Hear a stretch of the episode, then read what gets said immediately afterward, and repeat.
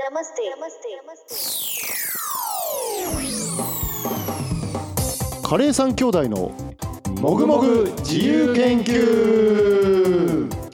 この番組はカレーを愛するカレー三兄弟がカレーにまつわる疑問や気になっていることを楽しく解決していこうという番組ですさて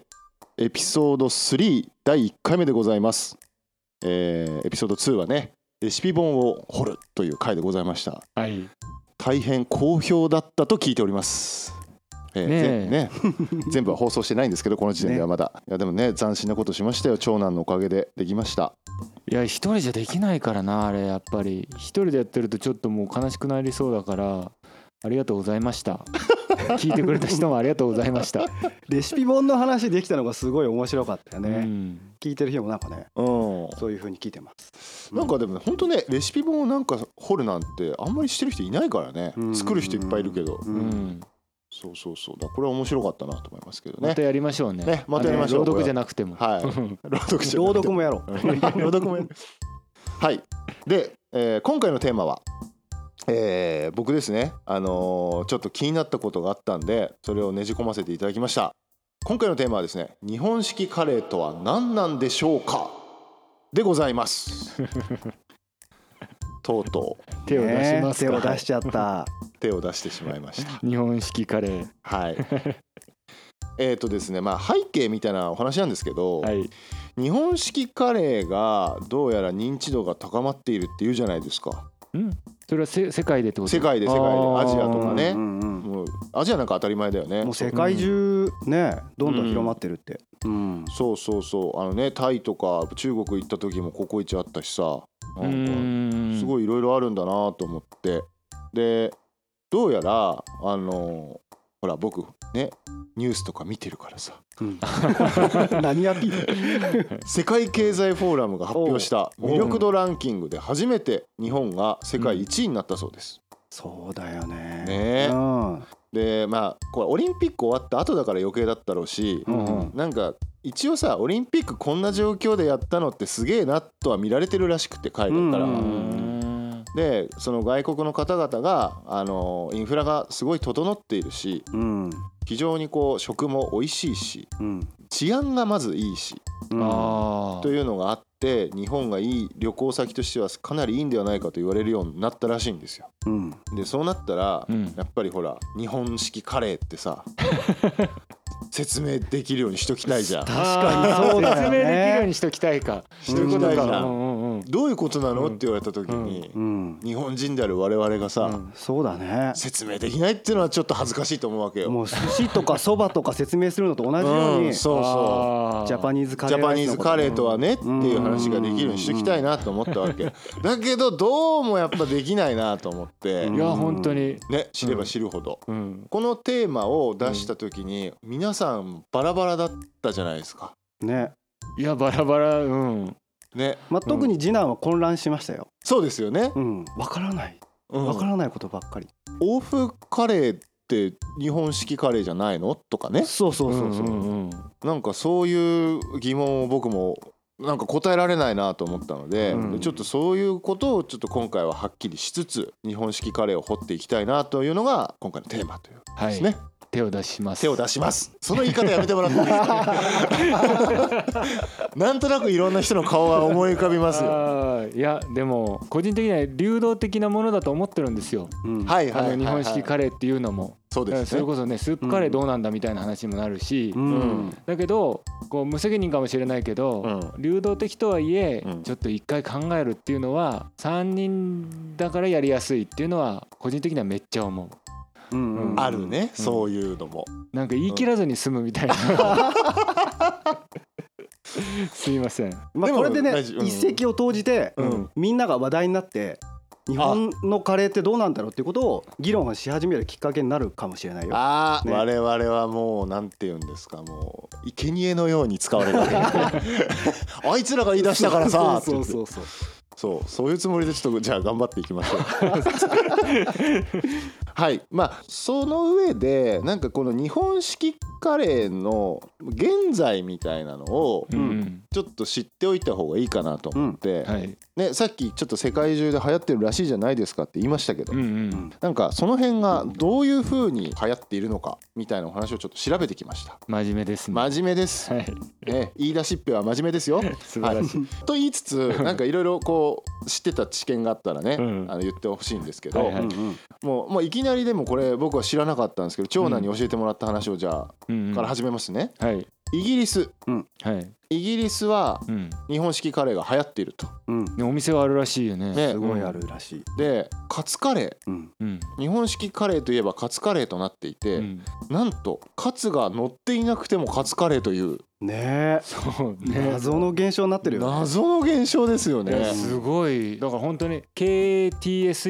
KTSUCURRY だからカツカレーっはていローマ字でうんうんうんうんハッシュタグとかつけて検索すると、うんなんか変なのが出てくるの、へまあーほとんどカツなんだけど、うんカツじゃないのも出てきたりはあとあれだよねあのカツがさご飯の下に乗ってるなんかパターンねあ。それって何なのすずりご落いちよね。ずり落ちたんじゃないのみたいなね。そううんカツご飯カレーっていう上に乗ってるのライス。多分へえ。へーうんうんうん。そういうなんだっけわがままっていうお店がイギリスにあるっていうう。んうんで。さそうそう僕そのわがままをさ、あ名前だけは聞いてたんだけど、うんめちゃくちゃ店舗あるんでしそょうそうイギリスに100ぐらいかうっな。すすげえな。本当になんかうん日本の人がやってるんじゃなくて、うんはいはいはい香港か上海かあの辺のアジア系の人が始めた、うんうんロンドンで始めたビジネスなんだけど、そこ詳しいんかいっていうね。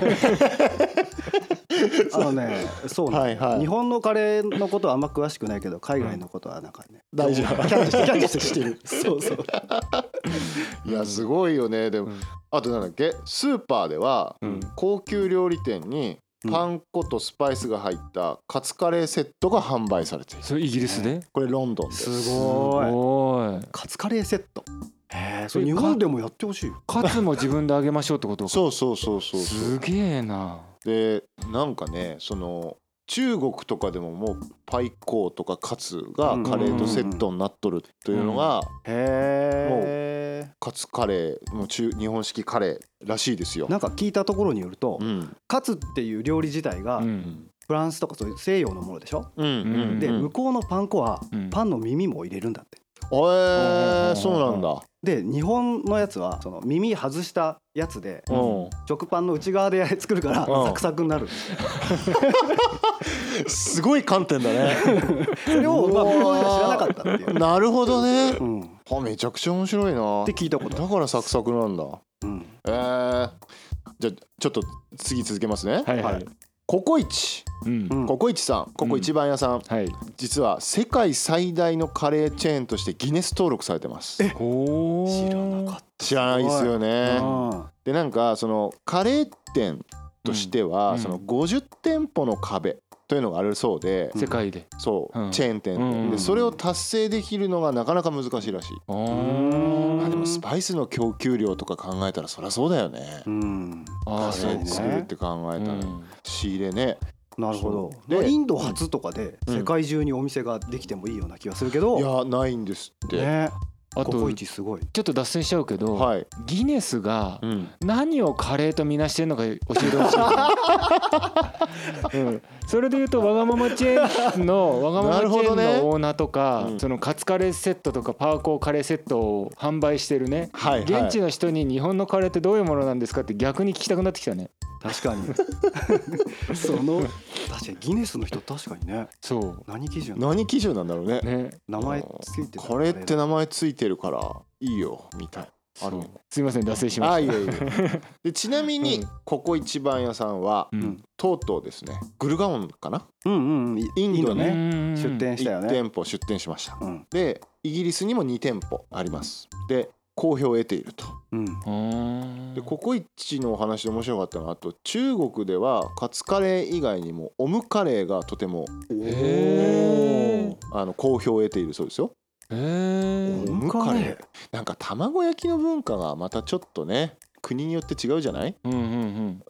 中国は結構半熟みたいのもありか天津飯みたいなのがあるうんあるもんでもインドの人とかうんはねヨーロッパの人もだけど、あの生卵絶対食わないじゃん、そうだね、うん確かにね、まあ、衛生的な問題だったりとかするとう思うけど、んなんかそういうのも出るんだろうなという気はしますよね。うんうんうんうん、あとちなみにさっきの50店舗の壁ですけど、うんあの日本で達成しているのはココイチさんとゴーゴーカレーさん。ゴーゴー頑張ってるねうんはい、でゴーゴーはニューヨークを含む北米7店舗ううんんうんうんあとブラジルにも1店舗あるのかなうーんでここはねもう金沢出身のそうで すね次男にお聞きしたいんですけどうんうんなぜニューヨークだったんですかねゴーゴーカレまあ僕もその時ゴーゴーカレー自体がーはい僕が金沢で暮らしてる時になかったんですよ、そうかだって新宿が最初の店舗でしょそう俺その時、うん新宿にオープンした時近くでバイトしてたからあそうなんだそうすげえテンション上がった記憶があるあすいませんすい ませんうんうん全然いやうんうんそうあれ多分創業者の方がうん元ヤンキースの、まあ、元巨人でありヤンキースはいはいの松井秀喜のファンで、はいはいはいはい彼の背番号55がついたでニューヨークにお店を出したっていうことだと思っていますけど、いやーそうなんかねそれらしいですよ、えもうい違うやそれらしいであすそれらしい、うんあよかったニューヨークに行けたのはやっぱり松井さんがいたからっていう、うんうんそこでゴーゴーカレーがお店出すことができたっていう、だっね、てなんかその宮地社長はうん元旅行会社でうんアメリカでヤンキースの試合見てうん松井のホームラン見うてん、やっべえ俺も世界でって思ってあーいいでそうでソウルフードから考え始めたらしいよそこから、う んすげえなー、なんかそんそんなこと言ってた気がするねうんあのー僕本当金沢行ってきたばっかりなんそうだでねうんいろいろお話聞いてきましたけど、うんうんなんかやっぱりこうお家騒動があったんですよね、そうなんです、はい、あのーチャンピオンカレーさんとターバンねターバンねターバンです、うんターバンからうんうん田中のターバンに変わりとかっていうのがあってでうん現在そこが2つに分かれてチャンピオンカレーとまあうんゴーゴーカレーっていう分かれ方がしたのかなそう別れたっていうとちょっと語弊があるので簡単に言い過ぎましたねまあターバンっていうのがまだ残ってるそっかうんあれは残ってるんですねそうなんですそうだそうだそうだその話は結構ねごちゃごちゃするからそれだけでぜワンエピソードできちゃうねそうまあそれ次回やりましょう 次回じゃなくてもいいけどいやね まあそうそうだから僕はカツカレー圏で生まれたっていうことなんですよねうんなるほど今インド料理が大好きとか言ってますけどもうソウルフードはもうチャンカレですよなるほチうんどャンカレもしくはチャンカレになる前のターバンに行こうって家族でターバンに食べに行くってよくやってましたへへえーすごい外食カレーの生活してましたよチャンピオンカレーさんは、えー、と55さんと違ってロサンゼルスに出してるんです よねだから、うんうんなんか面白いなと思って西と東で、そう西と東で分かれるんだと思って、うんロサンゼルスに2店舗かなへえそうそうそうそう、まあ、狙ってるお客さんが違うんだろうねああねそうか、そのインドのグルガオン店のココイチもうんうんちょっと高級路線というかはいはいはい、はい、金額が高い所得の高い人たちがはいはい楽しむためのお店っていう路線で行ってるけれどそういう意味でもニューヨークに出すっていう感覚とアメリカの西海岸に出すっていうのはちょっとね違うと思うなるほどね狙ってるお客さんが面白いな同じ金沢なのに考え方が違うってのはまた面白いですねねチャンピオンカレーさん僕お仕事をさせていただいたんで本店の旅に伺わせていただいたんですけど今回、1 1号店のいやーなんかでも歴史がありましたよあのメモとかね残ってておへえ田中さんのうんうんうんうん英語で書いてあってさ英語で英語でメモとか書いてあって元が洋食だからそう洋食うんうのんうん人すごいめちゃめちゃいろいろ書いてある頑張ってきたんだなってのは分かりましたね、うん東京修行時代とかさいろいろ書いてありまして。はい、というねで、えー世界でまあ広く受け入れられているというのは今のお話で分かったと思うんですけどうんこれ認知度はうんやっぱラーメンの方が高いんですよね。うんまあ世そうだろう界的に言ねってそもうだろうね。ねそうだろうねで海外でもうご当地ラーメンってできてるんですよ。ご当地ができてるそうだからあのうちの地元の地産地消だぜっていううんアメリカ人がえいてそういうラーメン作ってたりとかえ だからこうやっぱ熱狂がそこにはあるんだな何和歌山ラーメンみたいな感じでそうそうそうおはそうおはようラーメンとおかはようラがあるーメンはいよラーメン俺ちょっとやってやんぞみたいなすげえ作ってる人とかいるっていう話があってパイナップルとか入れたりとかねぐち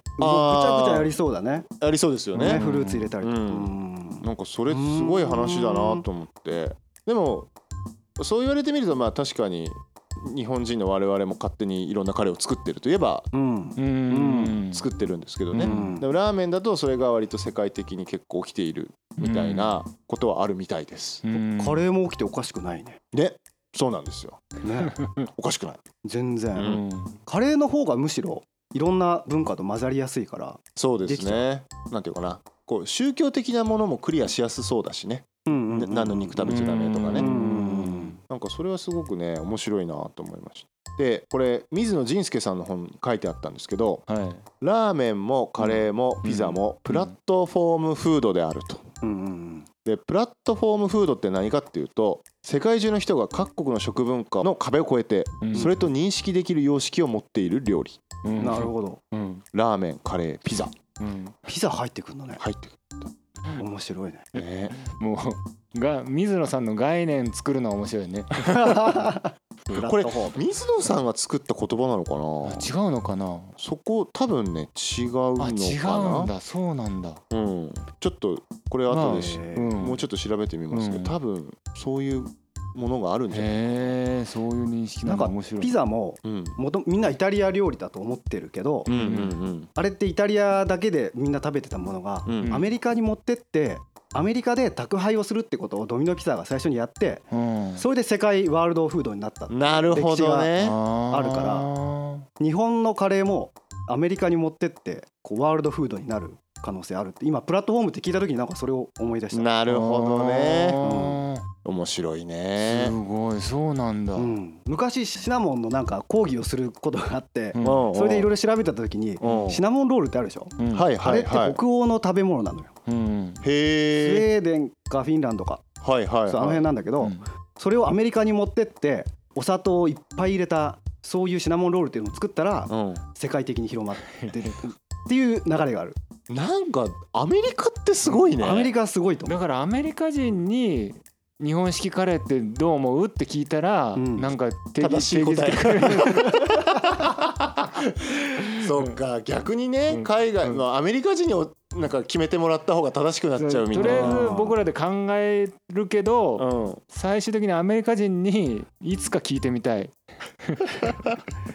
いやでも本当そうだよね、不思議なんかアメリカ人って味音痴って言われたりするでしょねそれなのに、でもそこでスタンダード化するとワールドスタンダードなってしまうう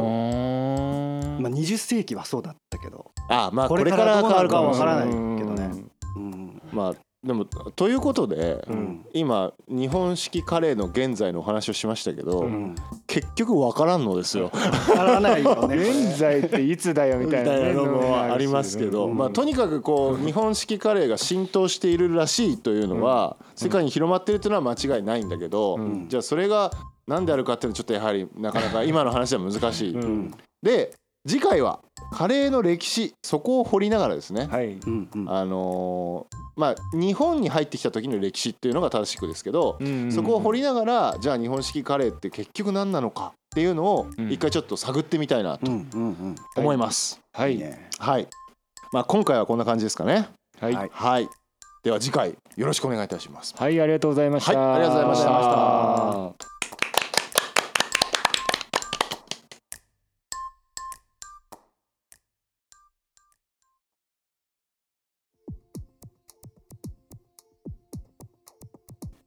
カレー三兄弟からのお知らせです番組の感想やご意見などハッシュタグカレー三兄弟でツイートしてもらえると嬉しいですハッシュタグカレー三兄弟は漢数字でお願いしますまた皆様からのお便りも募集しています三兄弟に聞きたいことや解決してほしいことなどがあればお便りフォームにお寄せくださいお便りフォームはカレー三兄弟のツイッターアカウントに設置しています投稿していただいた方から毎月抽選で5名様に番組特別ステッカーをお送りしておりますお便りおお待待ちしておりますそれでは最後締めのご挨拶皆様良きカレーライフをこの番組はチャンスザカリーの提供でお送りしました。